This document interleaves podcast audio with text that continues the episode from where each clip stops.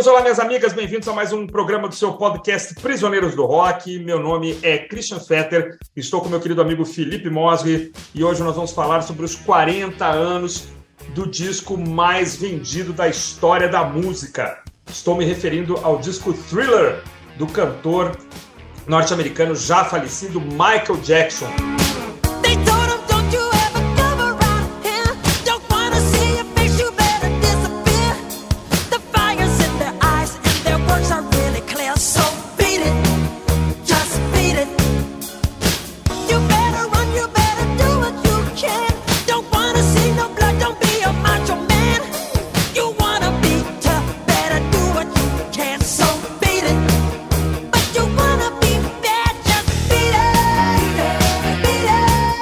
Lançado em 30 de novembro de 1982, produzido pelo Quincy Jones, com uma constelação de convidados especiais. Vamos falar sobre tudo isso hoje. Né? É o sexto disco do Michael Jackson e ele já estava aí nativo há muito tempo, como o Felipe vai nos contar aqui. Felipe, você conheceu o Michael desde pequenininho? Como é que o Michael entrou na sua vida? É. Olá, vamos lá.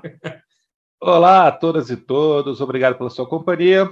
Bom, o menino prodígio da Motal, Michael Jackson, já era a maior estrela do grupo que ele tinha com seus irmãos, né? Aquela autêntica boys band, Jackson 5, ali pelos 10, 11 anos, dentro da fábrica de hits que era a gravadora Motal. Uma fábrica que ao mesmo tempo engessava os artistas, controlava tudo que eles faziam, decidia o repertório, o estilo. E aí, assim como aconteceu com outros gênios da mesma gravadora, como Marvin Gaye e Stevie Wonder, chegou o um momento em que o Michael decide caminhar pelas próprias pernas os Jackson já tinham saído da Motown em 75, inclusive o, o, grupo muda de nome por causa disso, deixa de ser Jackson 5 vira The Jacksons. Mas o Michael realmente se torna um artista adulto, maduro, independente um pouco depois. Isso acontece a partir das filmagens do The Wiz, adaptação do Mágico de Oz, que foi filmada no final de 77, onde ele contracena com a Diana Ross, e ali ele conhece o Quincy Jones. Ali ele convida o Quincy Jones, na verdade, ele, ele pergunta para o Quincy Jones é, se ele tem alguém para indicar para ser produtor do próximo disco dele, e o Quincy Jones fala, eu. Quincy Jones se oferece, cara, num momento histórico da, da música. Não, e o Quincy Jones já tinha, daí, sei lá, umas quatro ou cinco décadas. Já era assim, Quincy né? Jones. Já né, era Quincy Jones, né? Ele vai para a gravação do Off the Wall em 79, um disco muito, muito bom, com hits enormes, incríveis. Na época foram vendidas 12 milhões de cópias, e o Off the Wall dá ao Michael a confiança de ser um artista gigantesco e dá também mais ambição. Ele resolve que o próximo álbum precisa superar o sucesso de Off the Wall e passa três anos planejando e executando o disco que ele já previa que seria o maior da história da música pop. Um último detalhe que a gente passar a palavra para você. Ah. Eu acho que no Twitter o Michael tinha a dimensão do seu peso como estrela pop tinha consciência do seu talento, mas ele soube dividir o protagonismo ao longo de todo esse processo de gravação do disco com, outros nomes. Quincy Jones, claro, né, óbvio, mas também com o pessoal do Toto, uhum. com o compositor Rod Temperton, com o tal de Paul McCartney, e acho que isso foi fundamental para o sucesso do disco. Cara. Isso torna esse disco realmente muito especial. Eu acho que eu conheci o Michael com o thriller mesmo, cara. Não tenho nenhuma lembrança de nada anterior a, a isso, não. Talvez já tivesse escutado ali Ben, ABC, né, aquelas coisas dele de criança, mas oh. é, fui prestar realmente atenção ali em 83, por aí. Eu não me recordo se o programa Video Show da Rede Globo já passava. Isso é uma pergunta que até eu faço, eu não, eu não tenho certeza. Porque a, a abertura música, né? é a música do video show de abertura é uh, Don't Stop To Get Enough, que talvez seja o grande sucesso do Disco of the Wall, mas eu realmente não me recordo. Não, não me lembro de fazer essa associação, evidentemente, eu fui descobrir isso depois, mas o video show, que é um programa milenar da Rede Globo de televisão, tinha como abertura Don't Stop To Get Enough. É, mas eu me recordo de ouvir Michael Jackson muito pequeno, sabe, Felipe? Porque minha mãe tinha trilha sonora da novela Selva de Pedra, lá original de 70 ou 71, mas a, ele cantava uma versão de Ain't No Sunshine, a nossa querida Ain't No Sunshine, que nós inclusive já gravamos como banda, né, do grande... Duas vezes. É, duas vezes, inclusive na pandemia, uma gravação à distância, né? E aí eu lembro de escutar o Michael Jackson pequenininho, com aquela, aquele vozeirão, né, cara? Ain't No Sunshine dele tem notas absurdas, assim, o Michael muito jovem, era muito afinado, é, depois, claro, ele passa por uma fase de transformação é, da voz dele, né? Ele vai ficando com a voz um pouco mais forte. E, e eu acho que tu falou um negócio crucial, assim, cara, porque ele, ele tá aqui com o quê? Com 20 anos de idade, talvez, 20 e pouquinho, né? Se tanto. É, e ele tá, então, assim, super confiante, como tu falou, que ele é uma estrela, né? Que ele pode ser um, uma super estrela pop, né? Mas ele ainda está generoso, talvez. Né? Ele, ainda, tem um, um pouquinho de humildade que eu acho que ao longo do tempo vai se perder. Isso. Né? E aí ele ainda está aceitando assim, é, orientações e toques de, dessa, dessa pletora de grandes artistas que estão ali junto com ele. Eu acho que ele ainda está se sentindo um menino ali, né, perto do Paul McCartney, perto de um Quincy Jones, né, perto de músicos incríveis que estão participando desse disco. É, e isso logo depois, acho que o Bad ainda tem um pouquinho assim disso, mas depois eu acho que ele. Tanto que o Quincy Jones não produz mais, né? Depois e tal, quer dizer, ele, ele cresce demais, né? E aí, a, a, curiosamente, a qualidade dos discos começa a, a cair. É, mas então você tem esse momento no tempo aqui, né? Então, em que ele está bom o suficiente para, cara, cantar assim de forma nunca dantes, né? E também nunca depois ele cantou desse jeito, arriscando tudo, né, cara? Em, em assim, a Wanna Be Started Something, você entregar para qualquer outro cantor pode ficar ridículo. Tem linhas que são perigosíssimas, né, cara? E você gosta de cantar também, sabe, sabe do que eu estou falando, né? Mas ele está uhum. jogando tudo e está é, arriscando e, e, ao mesmo tempo aceitando orientações e tal. Então isso é muito legal. E isso gera esse, esse, esse disco, esse momento, né? Agora, uma coisa interessante que tu falou aí também, que me lembrei aqui do detalhe enquanto tu falava, é, eu li em algum lugar que a banda foi obrigada também a mudar de nome para The Jacksons, porque o Barry Gordy era dono do nome Jackson's Five. Sim, né? Então os é. caras, olha, Barry, muito obrigado, nós estamos indo embora, vamos gravar um disco novo do Jackson's Five. Não, vocês não vão, porque o nome da família de vocês me pertence, né, cara? Que é um um absurdo completo, né? E aí eles mudaram o nome para The Jacksons. Tem bons discos aí, meio Sou da Filadélfia, uns discos com uns grooves bem legais, assim, nesse período. Mas depois a gente tem esse momento interessante também que você vai falar, eu vou falar também, lógico, que é esse descolamento do Michael do resto da família, né? Alguns irmãos têm uma carreira solo, mas ninguém conseguiu chegar, mas nem a mil anos luz de distância do Michael. Talvez as irmãs, né? Talvez a, a Janet, com certeza, a Latoya. Teve mas, um brilho ali. É, inclusive em parceria com o Michael, né? Sobretudo a Janet Jackson, né? E ele ainda volta a trabalhar com o grupo também, né? Eles fazem um disco que chama Victory, se não me engano, que tem aquela música Can You Feel It? Eles excursionam juntos, cara. Depois do thriller, imagina, assim. Então tu vê que é um cara. O Michael tá muito legal aqui ainda, né? Um cara muito bacana de se conviver, me parece, né? Depois vem as paranoias, depois vem os problemas até com a justiça e tal, e casamento mal sucedido, enfim. Tu acha que ele canta como nunca? Tu acha que no Off the Wall já tem algumas coisas muito, muito incríveis? O que, que você acha?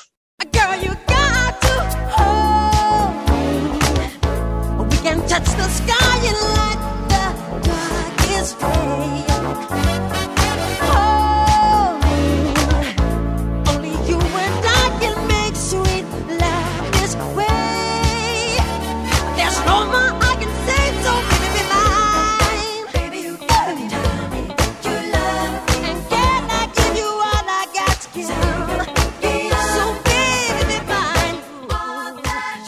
Ah, eu acho que no Off the Wall ele já se mostra um, um cara completo ali.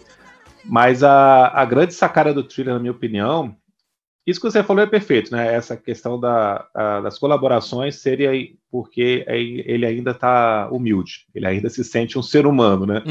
Não se sente acima de todos nós. Exatamente. Então, ele escuta, né? aceita é, a opinião dos outros, né? faz parcerias, colaborações e tudo mais. E por conta disso, o Thriller é um disco com variação de estilos, algo hum. que não tem no Off the Wall. Off the hum. Wall é o, o disco que está fechado ali.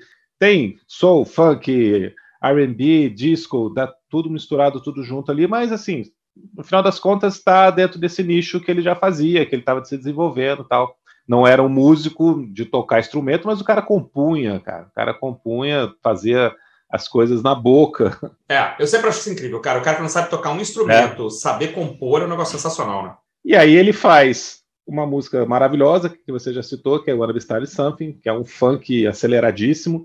Ele faz um, um dance rock, que é Beat It.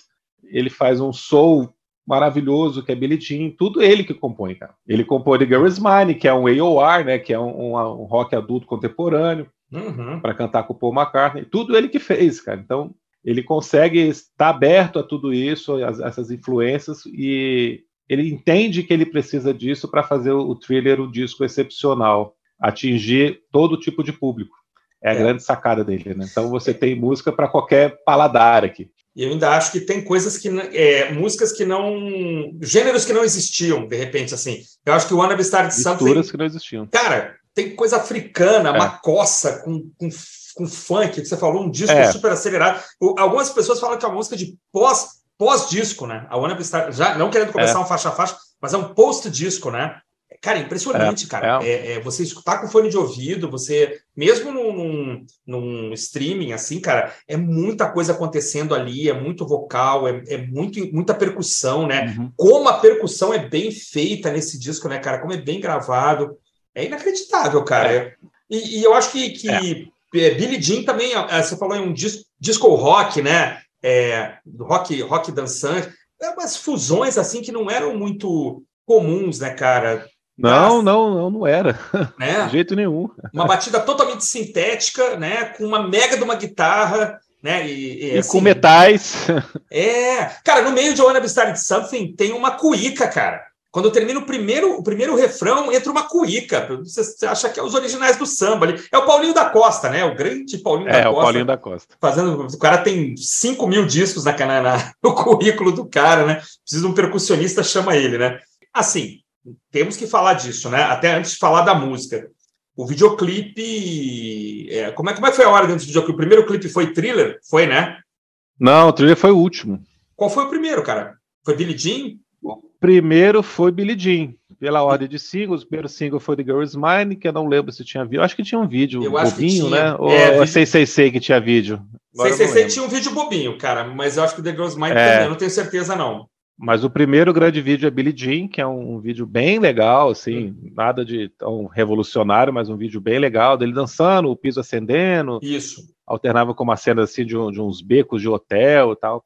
Depois vem Beat Aham. Que tem aquela Também briga, né, de gangue, que ele separa a briga das gangues Isso. e tal. E aí, um ano depois, ele lança Thriller. Cara, mas a ordem para nós foi essa, cara, porque eu não consigo, eu consigo lembrar. Não, cara, aí não, que tá eu acho que. Eu tava falando assim que eu lembro desse disco 83, de escutar alguma coisa e tal, mas ele estoura mesmo, assim, que, cara, vira uma coisa. Pô, tinha 11 anos, né? Isso. Vira uma coisa impossível de você não ouvir, de você não se empolgar com o vídeo, né? O vídeo no Fantástico. Estreia no Fantástico. Todo mundo falando. Que é, foi dezembro, dezembro de 83 ou dezembro de 84. Dezembro de 83. Mas eu me lembro em dezembro de 83, eu estava na casa da minha avó, é, com meu, minha mãe, meus irmãos mais novos, e meu pai não ia. Essas viagens para Porto Alegre ele não ia. Então era eu, tá, eu, eu, tinha isso aí, 10, 11 anos, 11, minha irmã, sei lá, com 9, meu irmão com 5. Cara, imagina, minha avó, septuagenária, minha mãe, os irmãos. Cara, quando dá aquela transformação do Michael Jackson, foi uma berraçada, cara. E assim, meus irmãos com medo, minha avó gritando, desliga essa TV. E eu tava naquela fase que você passou também, que assim, eu tô com medo, mas eu aguento. Vamos em frente que esse negócio tá legal, entendeu? Eu tô com medo, mas eu não, eu não posso demonstrar, né? Eu falava, gente, saiam daqui então e, pô, deixa que eu vou, eu quero ver esse vídeo até o final. Aí saiu todo mundo da sala, eu fiquei lá. Hum. Aí, assim, que má ideia, né? Ficar sozinho na sala com esse monstro. Né? Aí me caguei de medo, né, cara? Mas eu fui até o final, né,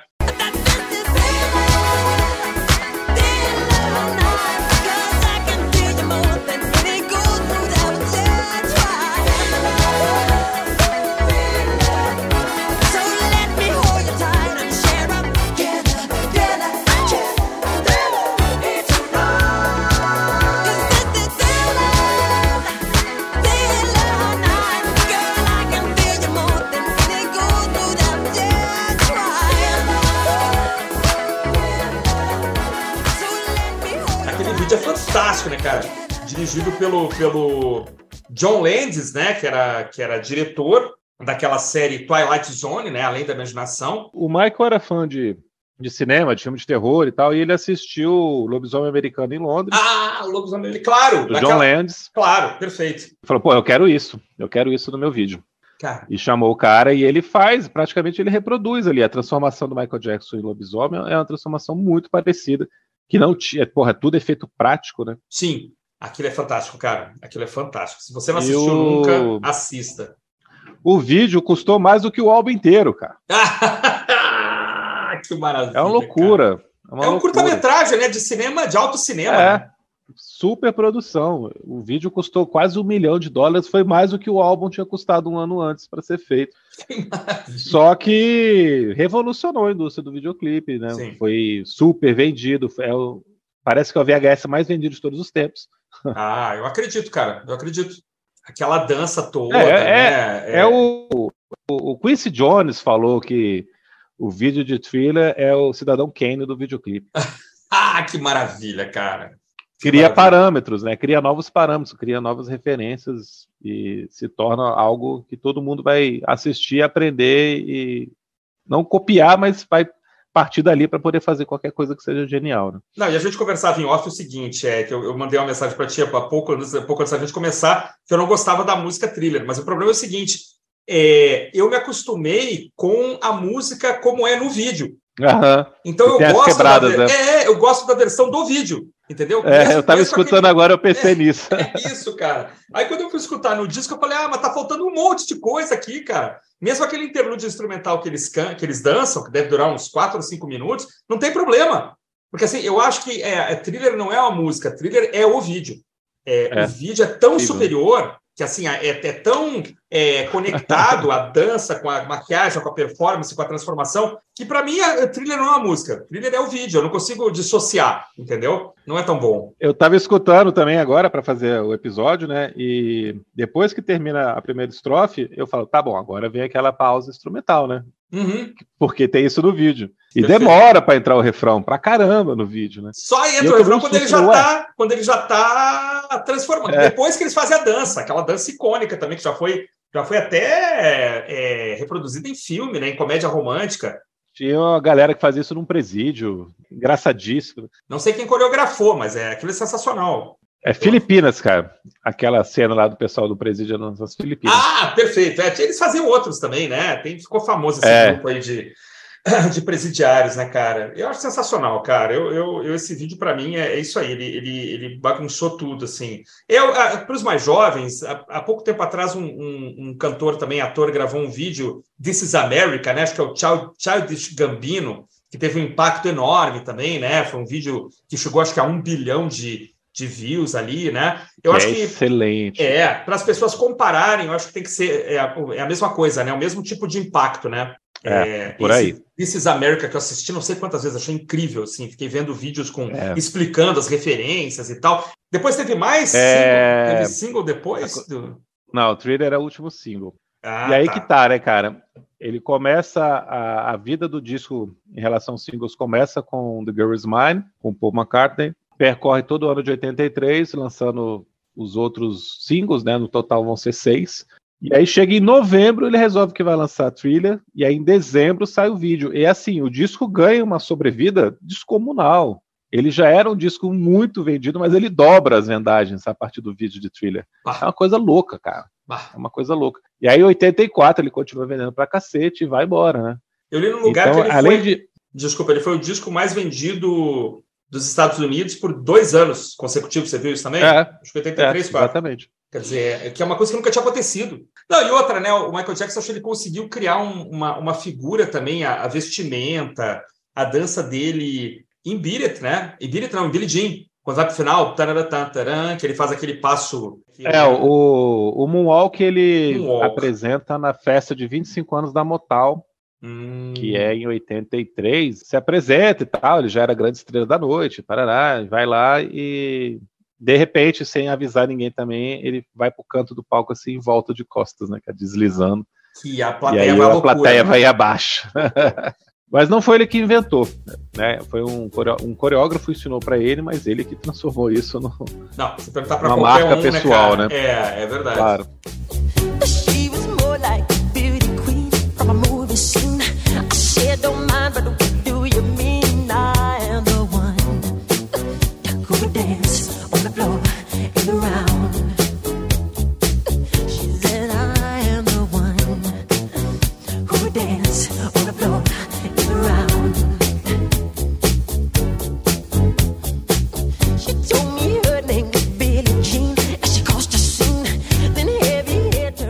Eu tenho uma entrevista do Steve Lukather, do Toto, deve ter visto também, que ele, ele fala que ele entra no estúdio. Cara, o Toto, como é que é? Eles estavam lançando o Toto 4, ia lançar ainda? Como é que é o. O Toto 4 foi lançado em abril de 82, que é ah. é justamente o mês onde começam as gravações do Thriller.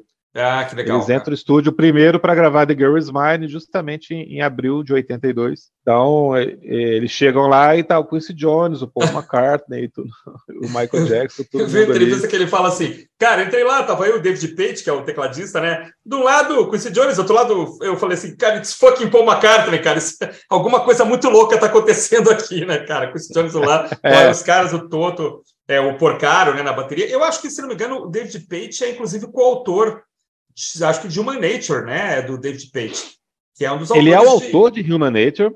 Ah, que maravilha. Ele chegou com a música pronta lá, mas aí depois eles fizeram umas, umas alterações na letra e tal, mexeram um pouquinho.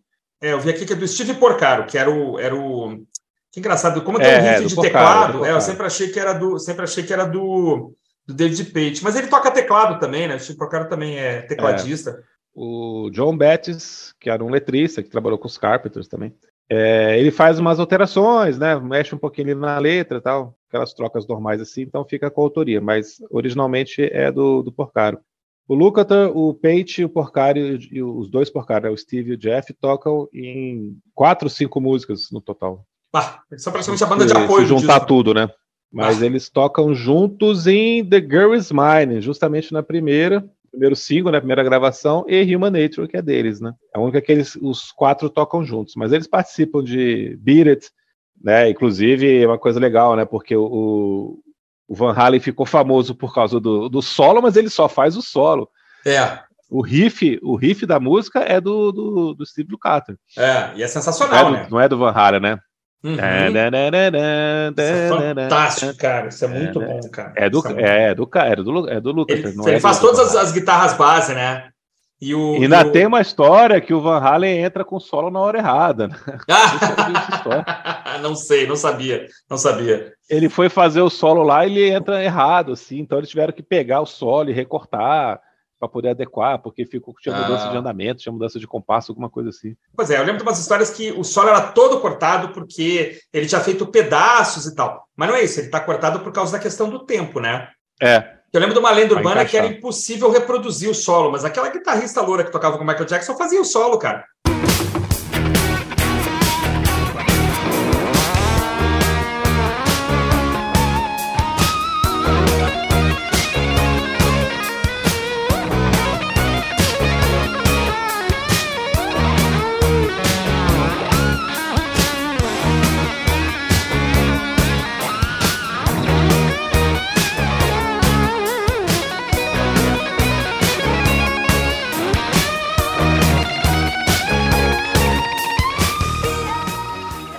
Solo não é tão complicado é. assim, não é, não é nada. Claro, é o Van Halen, né? Mas assim, é, quando você escuta, não tem sobreposição. É, ele só vai trocando rapidamente, uhum. coisa que ele fazia. Não, não, tem nada demais. Mas eu lembro de uma lenda é, assim, não. Faz o tapping no final, né? É, normal, ele, ele entra, sei, um monte de efeito e tal, aquele jeito dele de tocar. Você imagina, cara, um Quincy Jones dirigindo um Ed Van Halen, né, cara? É um negócio tão maluco. Você pensa assim, Quincy Jones com uma coisa na cabeça, o Ed com outra. É, vou começar esse solo aqui agora, cara.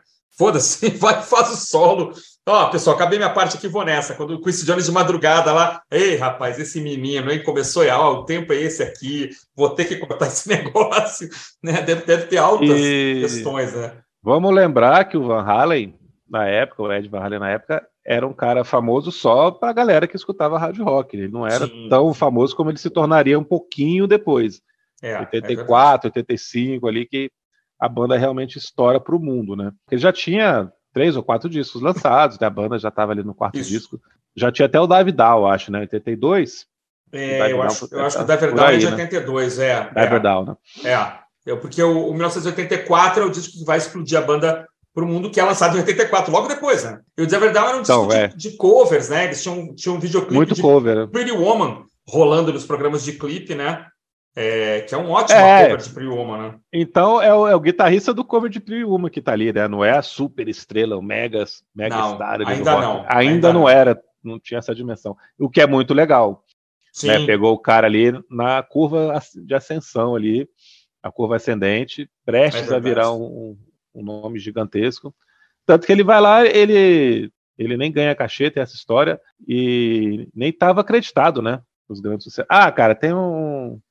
A gente pode falar antes ou no faixa-faixa, que é o Rod Temperton. Ah, sim, quer falar dele? Simplesmente, simplesmente ele fez thriller, principalmente, né? Mas ele fez Baby Be Minded e The Lady in My Life, e ele tinha feito duas músicas do Off the Wall. E é legal porque ele é um inglês, cara. Já tinha uns 30 anos aqui na época e branquelão.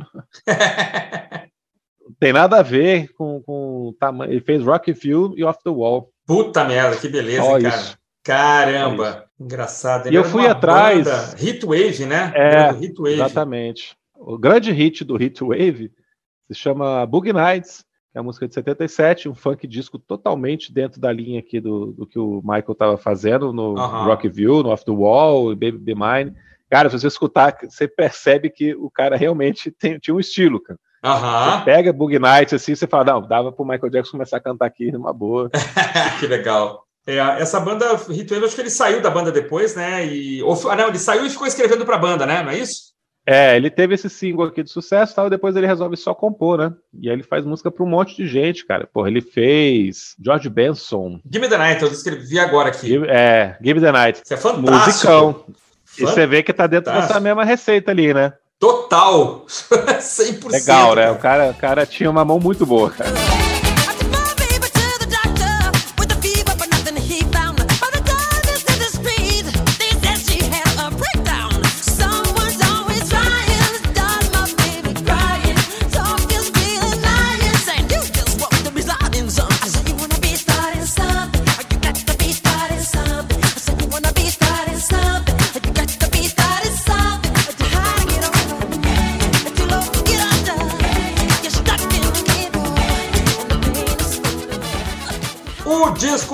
Começa com uma coisa que eu acho que não existia, cara. A Wanna Be Starting Something, eu acho que uma, é, um, é, um, gênero que não existia e, e, eu não sei se, se foi feita alguma coisa parecida depois. Eu cada quanto mais eu eu sempre achei, a primeira vez que eu escutei, claro, você compra o disco, você compra a fita, a primeira música que toca, você fala assim, o que raios está acontecendo? Né? Até hoje eu ouço e falo assim, o que raios estava acontecendo aqui? Assim, é a música mais arriscada. É, você poderia fazer as pessoas desistirem de ouvir o disco a partir daí e ele coloca para começar e tá cantando absurdamente assim, drive agudo, né, os, os, os, soluços dele, né, os hiccups, que eles chamam, né, hiccups. Eu acho essa música incrível, assim. Quando entra a cuíca, eu vou para as cordas. Quando entra mamacei, mamassá, mamacossá, eu tô caído no chão, cara, aberta a contagem. É, essa, essa parte da macossa eu acho sensacional, totalmente africano. Incrível, cara. Essa música é incrível. Não tem nada igual.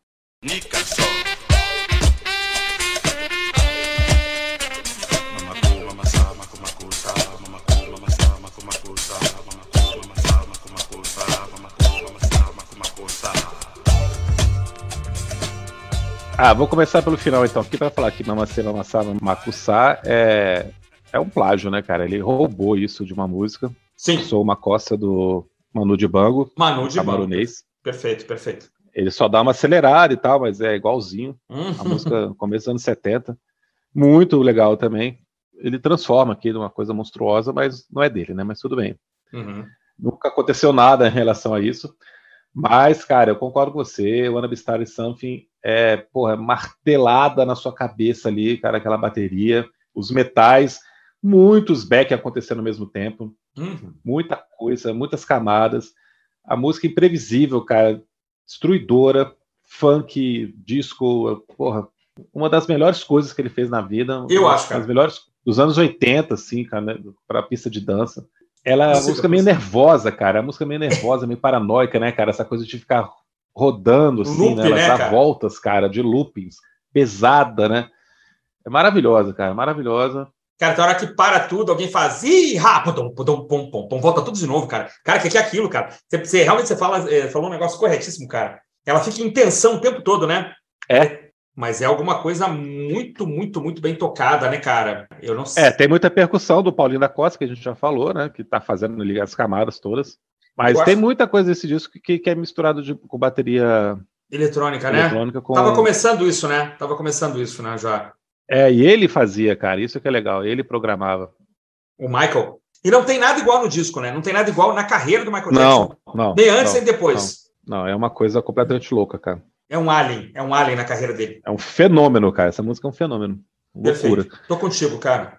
E aí eu acho que, pô, acaba que Baby Be Mine sofre, né? Porque ela vem logo depois. É uma música muito legal. Uhum. Música do, do Rod Temperton. Uhum. Tá bem dentro do clima do Off the Wall. Parece muito com ali com Rock View, com Off the Wall com a faixa título. Ela é Off the Wall. Né? Meio disco, meio, meio soul, R&B. Muito bonita, muito bem cantada, cara. O Michael tem uns vocais assim incríveis nessa música. Uhum. Meio rouco, né? Muito agudo sempre, mas com um drivezinho ali, meio rouco, incrível. Muito, muito empolgante também.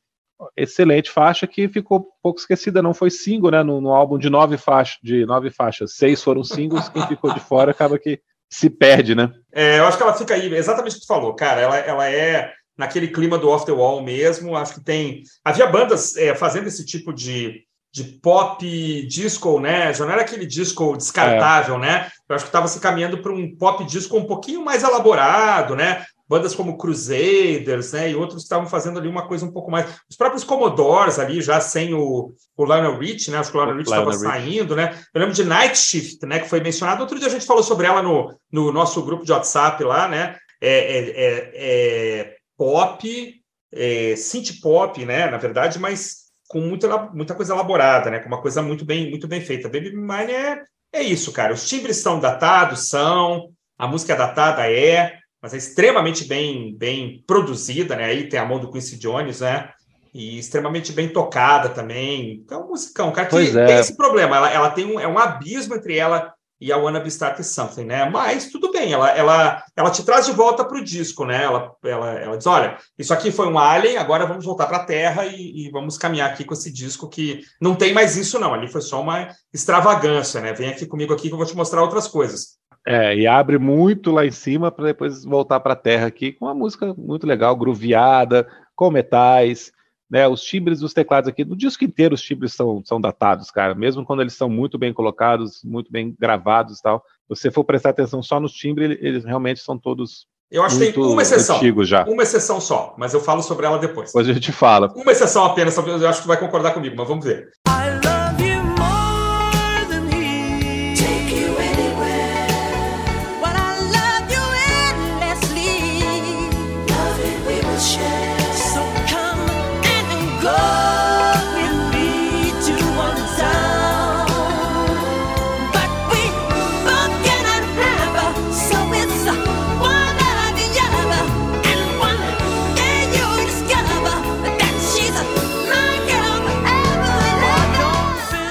Aí acontece uma coisa muito engraçada, né? Porque The Girl Is Mine foi o primeiro single, é uma música que também não tem nada a ver com o restante do disco, é uma música que não tem nada a ver com o que o, o Michael Jackson tinha feito até então, mas tinha como objetivo alcançar um público completamente diferente.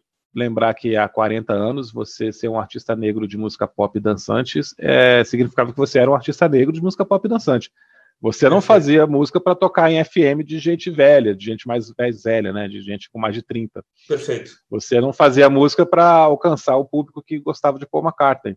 Paul McCartney dessa época do Wings ali, tinha acabado de ser do Wings, que fazia um, um, outro tipo de música, né? Um pop elegante, mais maduro, né? Verdade. E The Girl Is Mine teve como meta pegar essas pessoas e faz uma música ali, uma musiquinha simpática, fofa, como diria o nosso amigo Jair, muito gostosa de escutar, muito divertida, né? O duelo vocal entre eles. A disputa, né, que, pela garota. É, mas que também é um alien nesse sentido que não tem nada a ver com o resto do disco. Mas eu, eu gosto muito do, da postura do Paul McCartney aqui, cara, que é. Tá bom, esse menino aqui realmente é muito bom, ele tá aí há um certo tempo já, ele, né, a gente estava lá com os Beatles, ele já estava começando, e, e, tanto que ele perde a garota para o Michael, né? E o Paul McCartney é um, é. é um pavãozão, né, cara? E no final ele fala, ah, can't believe it. E o Michael é que parece ficar com a garota, né? Então eu acho isso uma, uma coisa legal da parte do Paul McCartney. Olha só, cara, eu fui olhar aqui. Ah. 666 foi gravada em abril, maio de 81. Ah, olha aí. Mas foi lançada depois. Mas só foi lançada em outubro de 83. Ah, olha só, cara, então, não sabia não. A parceria, na verdade, começa com 666 é, tem só. outra música desse disco que eles fizeram juntos também, né? Que é The Man. É, essa eu nem conheço. Te confesso que eu não conheço. É, não lembro também. Não. A gente falou sobre isso quando a gente gravou o episódio sobre os 80 anos do Paul, né? Isso, com Mas Renato. é. Um abraço, a, Renato. Na verdade, a parceria. Come, a parceria, né? Entre aspas, assim, começou uhum. porque ele, ele gravou Girlfriend no Off the Wall. E o, e o Quincy Jones ligou para o Paul e falou: Ó, oh, a gente está gravando aqui Girlfriend e tal. Beleza, fechou tudo tranquilo e tal, meio que já para encher a bola do Paul ali e tal, já pensando no futuro. Eu acho que é legal de comentar que essa parceria, essa amizade entre eles acaba de um jeito muito engraçado, né? é verdade, é verdade. Que é a história do, do Michael Jackson contando, o Paul McCartney contando para o Michael Jackson que estava muito barato comprar a, os catálogos de alguns artistas ele estava pensando em comprar e tal, que estava valendo muito a pena, era um ótimo investimento. Isso uhum. ali, 82, 83, né? Uhum. Aí o Michael escuta aqui e falou: ah, é mesmo, hein, cara? Aí ele vai, pega o telefone, fala com o cara lá, que era o advogado dele que cuidava dessa parte, e manda comprar o catálogo dos Beatles. Aí tem uma história que, ele, que rolou um leilão, o preço deu uma inflacionada porque era o Michael Jackson, aí a Yoko Ono ficou na dúvida se, se, se metia nessa história ou não e tal. Só sei que no final das contas o Michael levou o catálogo e o Paul McCartney ficou putaço, cara, eles nunca mais se falaram. Pois é, eu vi uma história do Paul McCartney, é porque assim, o Paul McCartney, como ele está vivendo demais, cada entrevista que ele dá, ele acrescenta um negócio, né? Então já vi ele dizendo que ele não sabia, que ele se sentiu traído, já vi ele dizendo assim também que o Michael falou: Ah, essa, isso que você está falando é muito legal, quer saber? Vou comprar as músicas de vocês. Aí o Paul, ah, claro, tá bom, Michael. E semanas depois, de fato, ele comprou, né? Aí não sei se é verdade. E viu o Paul McCartney reclamando também que uma vez ele liga a TV e tem uma música dos Beatles, uma propaganda de carro. E ele liga para o Michael. Eu não sei se é verdade. Ele liga para o Michael. Porra, Michael, propaganda de carro. Aí diz que o Michael fala: It's just business, Paul. You know, it's just business. You know. E aí já viu o Paul McCartney falando que foi sugestão dele ah, você devia comprar nossas músicas. Tá... Aí não dá para saber mais o que, ah, que é não, verdade, é. né? É, não dá para saber o que, que é verdade. Essa, é, as duas primeiras que você contou eu já escutei também. Né? né? Que ele fez tudo escondido, ele só soube depois e que ele avisou. E tem essa coisa de que quem estava vendendo, que era gravador e tal, uhum. uma produtora e tal, avisou pro Paul e tal, mas aí deu uma inflacionada no preço e o Ono refugou. Pois é, cartas para redação, né? Como diriam no, no passado. É. Não tem como saber. Você pegar a entrevista do Paul McCartney nos anos 80, 90 e atual, ele está contando histórias é. diferentes. Mas nossos amigos que não sabiam disso saibam que Michael Jackson, durante um tempo, além de tudo, foi dono das músicas dos Beatles, imagina. Né? Eu acho que não é, mas depois ele acabou passando adiante. Não, né? não, depois ele vendeu. Depois ele estava quebrado também. Ele né? quebrou, né? Pois é, deu esse problema. Vendo, mas puta, ganhou muito dinheiro, cara. Agora, sim, eu tô chutando, mas tipo, ele pagou 40 e depois valia 500. Ah, tranquilo. Uma coisa cara. absurda. Até assim, porque houve uma ressurgência dos Beatles, né? Eles acabaram é. voltando a ser relevantes, né? Depois. Parece que não, mas em 82 os Beatles estavam meio que embaixo, ele não tinha relançamento. Depois, quando os CDs são lançados, 86, aí sim, começa a sim. ter uma redescoberta. Aí veio o Anthology, vem aquela coletânea lá no Number One. Number One, sim, aí sim, aí, aí, a banda volta a ser gigante de novo, né? Volta a ser tão famosa, né? Mas você falou isso agora, se Just Business, eu lembrei do, do, pedacinho da letra de The Girl's Mind que ele fala, né? You know, Paul, I'm not a fighter, I'm a lover. É! isso é perfeito, cara. Não, I'm a lover, not a fighter. Se tu, essa, se tu, achar essa, entrevista, o Paul McCartney imita ele, o que é mais engraçado, né? You know, Paul, you know, Paul, com a vozinha mais fininha, né? é muito legal. E o lado A nem terminou ainda, cara, e vem a faixa título, cara. A grande thriller que eu não gosto da música, eu prefiro o vídeo, cara. Eu acho que o vídeo é muito melhor. You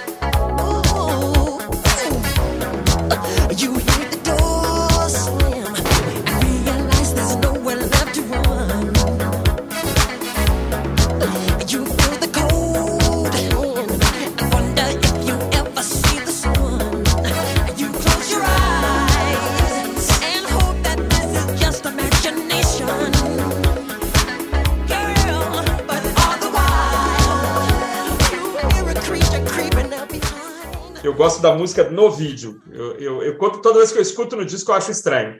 Eu acho que tá tudo fora do lugar. Mas, cara, se não tivesse vídeo, essa música seria muito exótica, cara. Muito diferentona. O que, que é isso, cara? O que, que, que o, o Temperton fez aqui?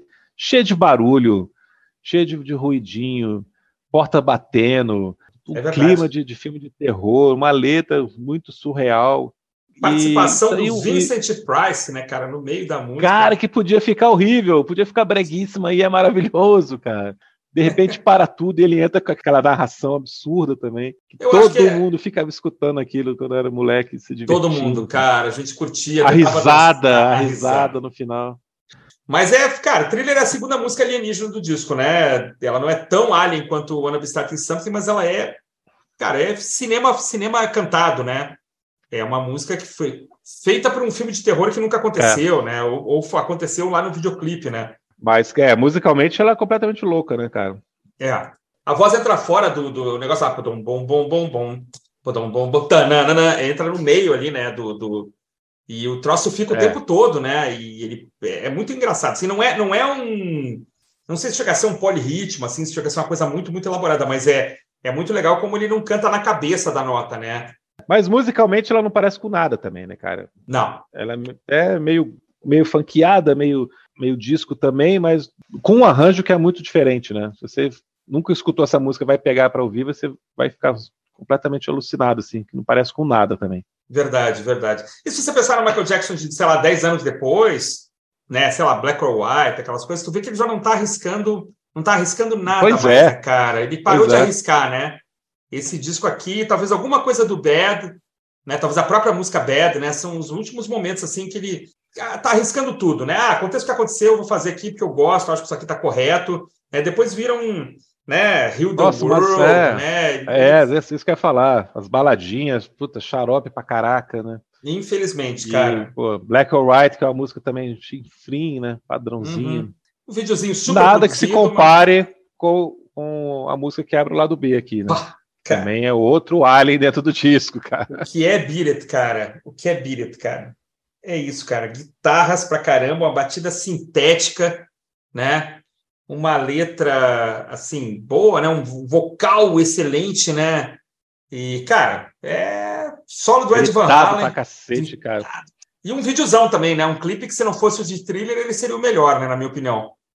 Porque também é, tem com certeza. também tem dança, também tem é, ator uma pra coisa caramba. meio West Side Story, né? Meio Gangues de Nova York, né? Misturado com Gangues de Nova York, é. Warriors, é perfeito. Cara, eu acho sempre achei um vídeo Tudo super legal. E... Warriors, é. Eu só, eu só não consigo, eu acho que eu já não conseguia na época achar crível dele ser tão durão, entendeu? Entendeu? Ele afasta os caras, ele, pô, tem aquela figurazinha esquálida, né, cara? Com todo o respeito aqui, com todo o carinho, assim, aquela figura. Não, ele era mesmo, é, magrinho, é, Separando todo mundo. Não, você não vai brigar, você não vai, eu vou tomar conta da situação. O que acontece em Dead também, né? Depois que ele tenta passar essa imagem Dead, né? Uma imagem de, de, de tough guy e tal. Isso aí, eu mesmo, moleque, pô, Michael, não tá convencendo, mas tudo bem, eu entendi a, a intenção e tal. Os caras estão com canivete na mão, né? Os caras puxam um canivete, se amarram, é. né? É super bem, super estilizado aquele negócio, né? E ele chega, não, não, não, não, vocês não vão brigar, hoje a gente não vai brigar, vamos dançar. É muito legal, né, cara? E é, essa, essa integração também, você vê que tem, tem é, dançarinos é, brancos, latinos e negros tal, todo mundo, né? Num momento, assim, sempre tenso nos Estados Unidos, né? Sempre é, tensões raciais acontecendo e, e, de uma certa forma, esses vídeos é. Diferentemente de Black or White, que ele destrói um carro no final, cara. O que, que, que deu na cabeça do Michael Jackson naquela época, né, cara? Nossa, o cara, o cara sucumbiu, depois, sucumbiu à violência, né, cara? Ele, ele, perdeu a parada, né? Ele sucumbiu. É. Aqui você tem a música escrita, teoricamente, toda pelo Michael Jackson. Beat it, beat it, beat it, beat it. No one wants to beat it, beat it. Show them how funky strong is your fight. It doesn't matter who's wrong or right. Just beat it, beat it, beat it, beat it. No one wants to beat it, beat it. Showing how funky strong is your fight. It doesn't matter who's wrong or right. Just beat it. É, hoje, no dia que a gente está gravando esse programa, tá, foi lançada a edição de 40 anos do Thriller hum. com 34 faixas e tem algumas demos. Tem a demo de The Beat It lá, com ele fazendo vocalizações da melodia, dobrando as vozes assim nos, nos refrões e tal. Então, assim, você vê como é que ele construía essa música, né? Claro que, apesar dele aparecer aqui como o único compositor, você teve o, o, a criação do arranjo, né, pelo Quincy Jones. Sim. Junto com ele, né? E você tem as guitarras aqui do, do Toto, né? Pois é aparecendo nessa música que, como a gente falou no começo, o solo é do Ed Van Halen, mas o, o riff, que é, é super Steve. famoso também, é. É do, do Lukather, né? É, tem um problema aqui, cara. Eu acho que o Ed Van Halen, então, o Ed Van Halen já nos deixou e tal, mas ele poderia. É, porque eu duvido que o Michael Jackson tenha criado esse solo, né, cara? Ele não criou esse solo. Não, solo não, não. Solo, claro que não. Solo, o Quincy Jones ligou pro Ed Van Halen e falou: quero um solo aqui. Mandou a versão demo para ele, ele foi e gravou. Ele não foi nem no estúdio. Ah, ele não foi no estúdio. Ah. É.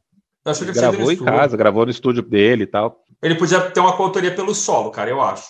É. Hoje em dia, com certeza, teria, né? O solo é um, é um elemento central da música, né?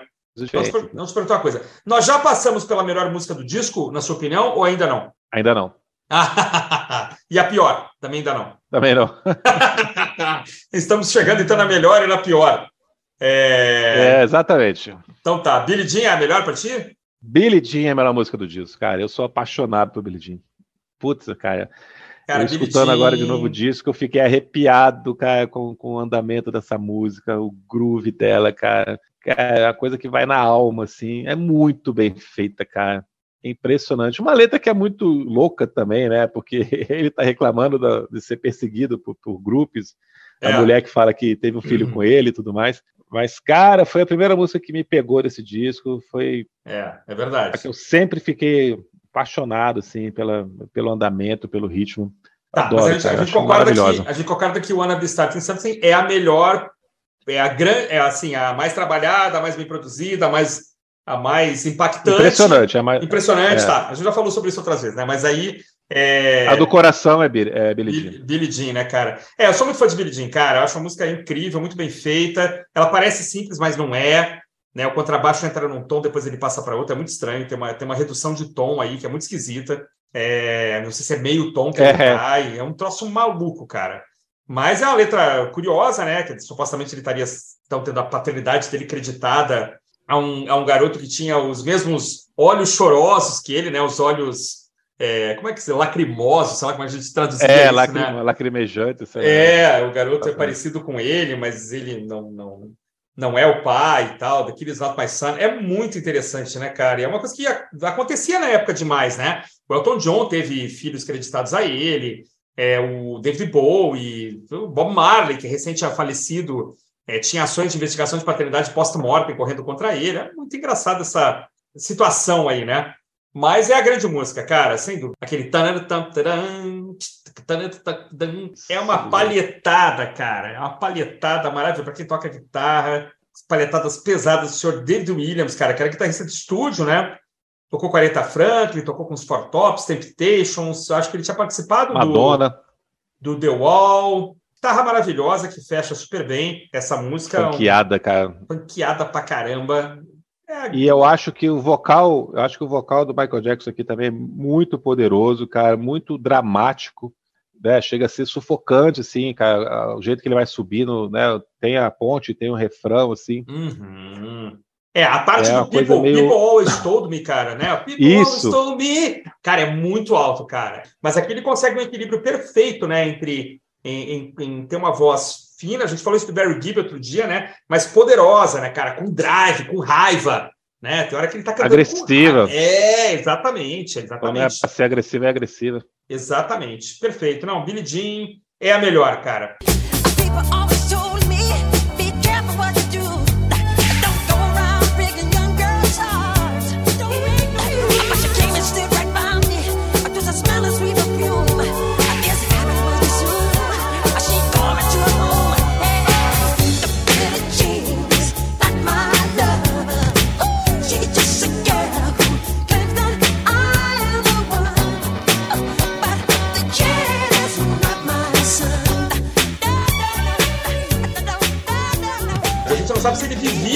Vida pessoal, né? Mas... Ele, ele conta a história que ele se inspirou. Ele era muito assustado com, com o assédio da, das mulheres, das garotas, uhum. com os irmãos dele, porque ele era muito novinho, né?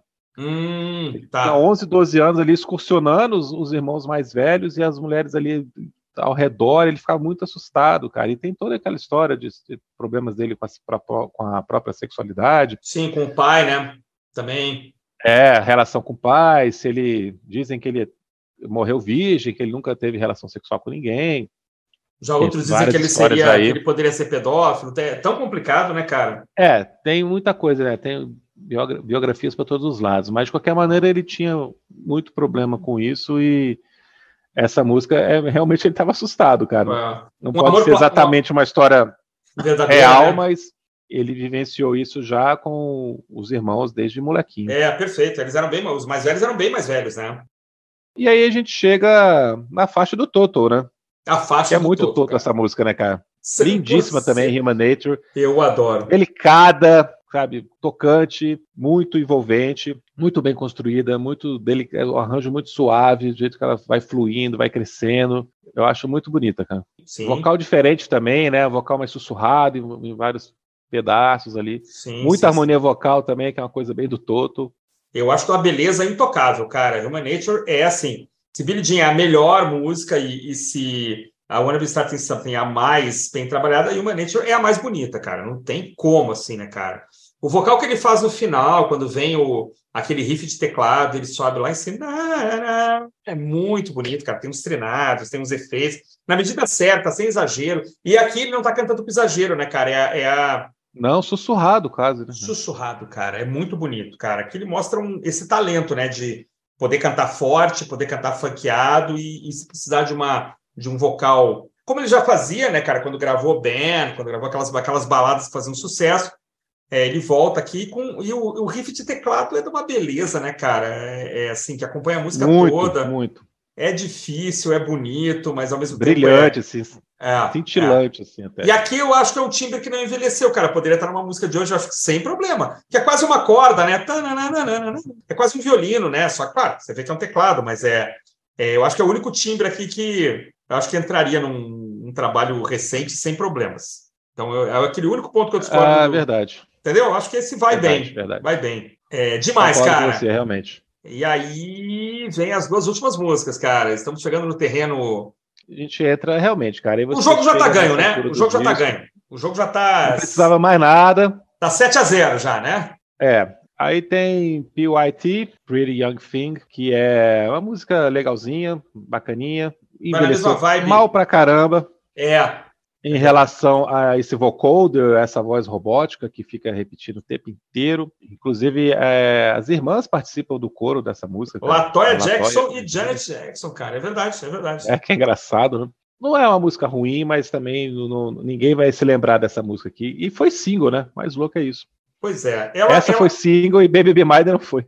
Pois é, eu acho que ela vai numa mesma vibe até que Baby Be Mine. Baby Be Mine é muito melhor, né, cara? Muito, muito melhor, né?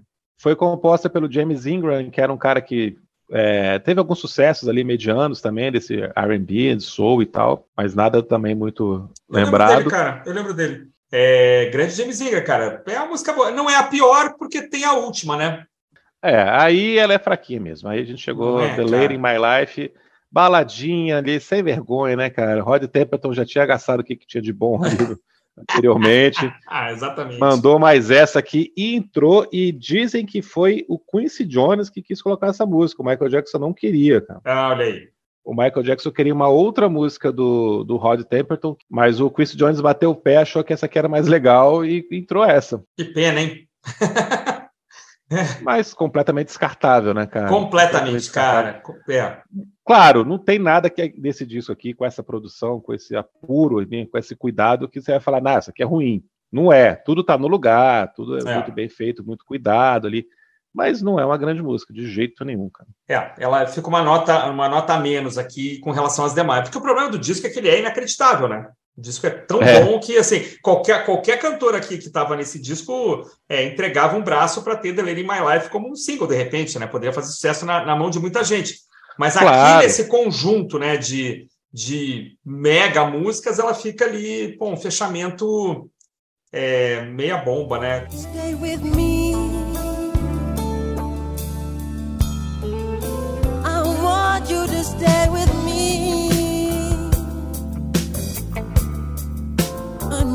Don't go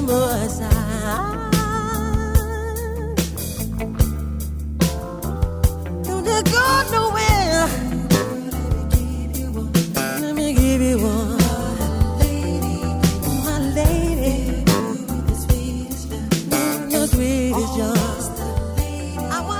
a questão tem a questão da capa, né? Que nós temos um Michael Jackson ultra confiante, né? É, numa pose ali meio quase assim, quase cafona, né? Mas assim, passando confiança. E eu não sei onde é que tem a história do tigre, cara. Tem um tigre na capa, em algum lugar aí, na contracapa, não? Tem, tem o tigre, né? E depois tem edições especiais que esse tigre aparece também. Legal. E aí, oito Grammys, né, cara? Oito Grammys, cara. E depois. É, tudo que ele queria. Cara, exatamente, exatamente. E aí, cara, disco mais vendido de todos os tempos. Um recorde que não vai ser batido jamais, né? Não, impossível, né? Uma estimativa de 70 milhões de cópias, será que é isso mesmo? É, estimada 70 milhões de cópias hoje. Mas assim, tem discos que levaram anos para chegar a 20 milhões, né? 25 e tal. É o mesmo Rumors do Fleetwood Mac, né? É, e, o, e, o, disco do Michael, muito rapidamente, ele passou todos, e, e aí é recorde em cima de recorde, né, cara? É, é gente... lembrar que isso aqui, isso aqui é cópia física. Uhum. Né? Se você for pegar os critérios atuais de, de, streaming e tudo mais, ele já, passou, já teria passado de 100 milhões. Bah. Equivalência, né? Uhum. É, o número de reproduções em streaming e tudo mais, YouTube, Spotify, etc., ele já teria passado de 100 milhões. Isso aqui são só cópias físicas mesmo, cara. Cara, eu me lembro assim dele, dele provocar é, emoções assim nas pessoas, cara, de leste a oeste do mundo, norte a sul, né, cara? Então o cara ia tocar no Japão, ah, os japoneses alucinados, né? assim, uma coisa, uma coisa de se vestir, de dançar, né? De uma certa forma, é claro, a gente não está falando do mundo inteiro, né? Até porque tem lugares que provavelmente a música dele era proibida, mas assim, cara, ele, ele houve um momento assim, né? Algumas semanas, talvez, que ele abraçou todo mundo, assim, né, cara? Ele é o, é o artista do, do, do momento, né? E isso é incrível, a gente viu isso, né, cara? O cara, o Michael Jackson vai falar, vai cantar, vai passar um vídeo. Ó, a gente parava, né, cara, para esperar. A gente tem isso aí, né, ainda na memória do impacto que ele. É, o cara caminhou ali na rua, oh, o cara caminhou na rua, né? E eu até entendo, assim, essa, essa paranoia na qual ele entra depois, né, de medo de tudo e de todos, porque realmente, assim, né? Lembrar que tinha artista sendo atacado, né? o John Lennon tinha sido assassinado, né? artistas eram atacados, assim, às vezes, né? simplesmente por serem quem eram. Né? Cada passo que ele dá, uma luva que ele veste, as pessoas queriam comprar aquela luva, queriam dançar daquele jeito, queriam né, mimetizar de alguma forma o, esse cara, né? É, e o que torna ainda mais triste a, a decadência dele como artista, né? Tô falando do talento mesmo, a gente não vai entrar aqui em vida pessoal e nada como a gente falou. Não. Mas é aquilo que a gente já comentou, ele vai perdendo a coragem, vai deixando o ego falar muito mais alto, vai querendo tomar decisões por conta própria, sem escutar ninguém, e vai produzindo discos que são fraquíssimos, cara, fraquíssimos. É, é. Como você disse, né? O Bad ainda tem ali alguma The Way You Make Me Feel é muito legal, né? The Way You Make Me Feel eu acho muito bacana, Bad. Mas. Mas depois, é. cara, é. os anos 90 já é uma tristeza e o cara se torna irrelevante, o que é muito triste, né? Assustador. É, assim. É. assim, chega a estar vergonha alheia, né? Ele ainda se apresentar como o rei do pop, mas tendo perdido completamente a capacidade de fazer parte do mundo da música é com o talento que ele sempre teve. É. E ele é um, porra, ele era um cara genial, muito genial. E ele mostra nesse disco aqui.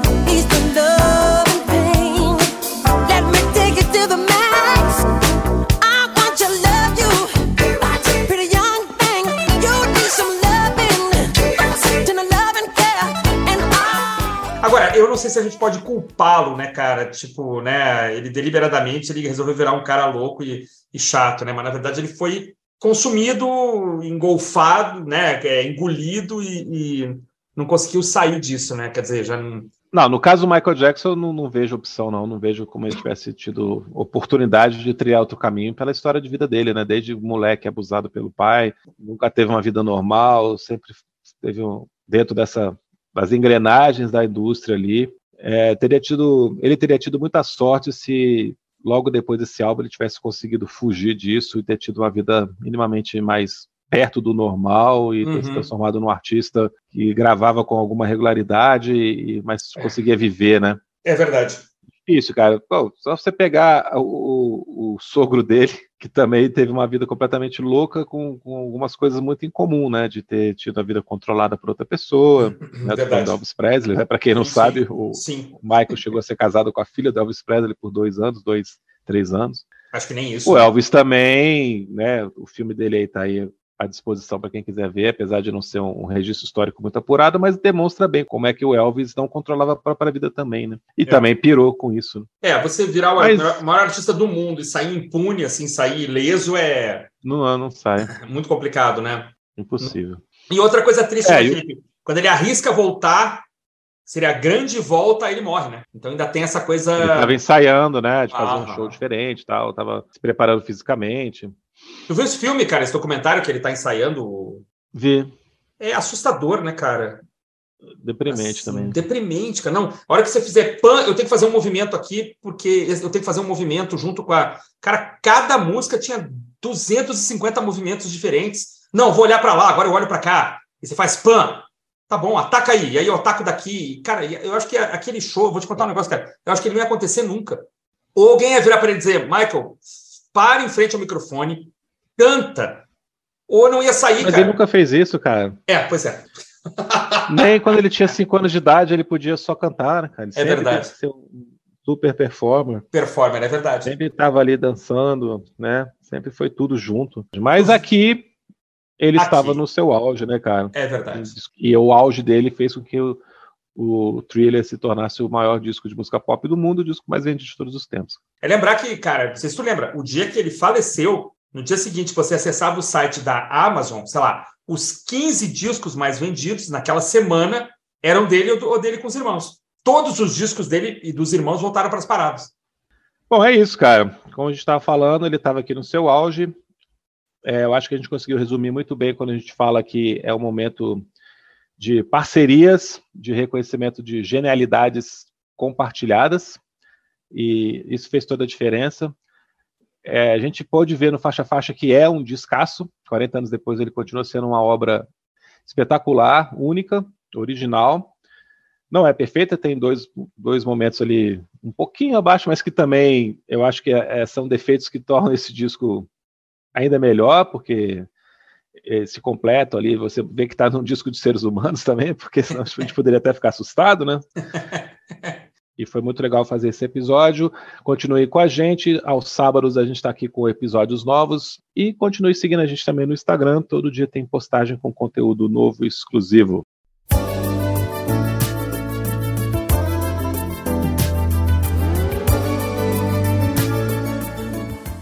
Então é isso aí, meus amigos. Continuem com a gente, como disse o Felipe aí, aqui nos nossos programas é, é, todos os sábados e também lá no Instagram. Foi ótimo falar sobre esse grande disco que, olha, bagunçou a nossa infância, hein? A gente estava lá quietinho, de repente esse cara invadiu nossa vida e, e deixou um, um, esse, esse disco aí realmente como um legado importante, né? Tanto que 40 anos depois estamos aqui falando dele. E há um lançamento, né, na data que a gente está gravando, um disco, um, uma, uma edição especial, né? Com trinta e tantas faixas, né, Felipe? Então, a gente nem chegou é. a escutar, porque saiu hoje, mas vamos, vamos ouvir com certeza, porque o cara, o cara merece. Obrigado, Felipe. Um abraço, um abraço a todos aí. Valeu, até mais.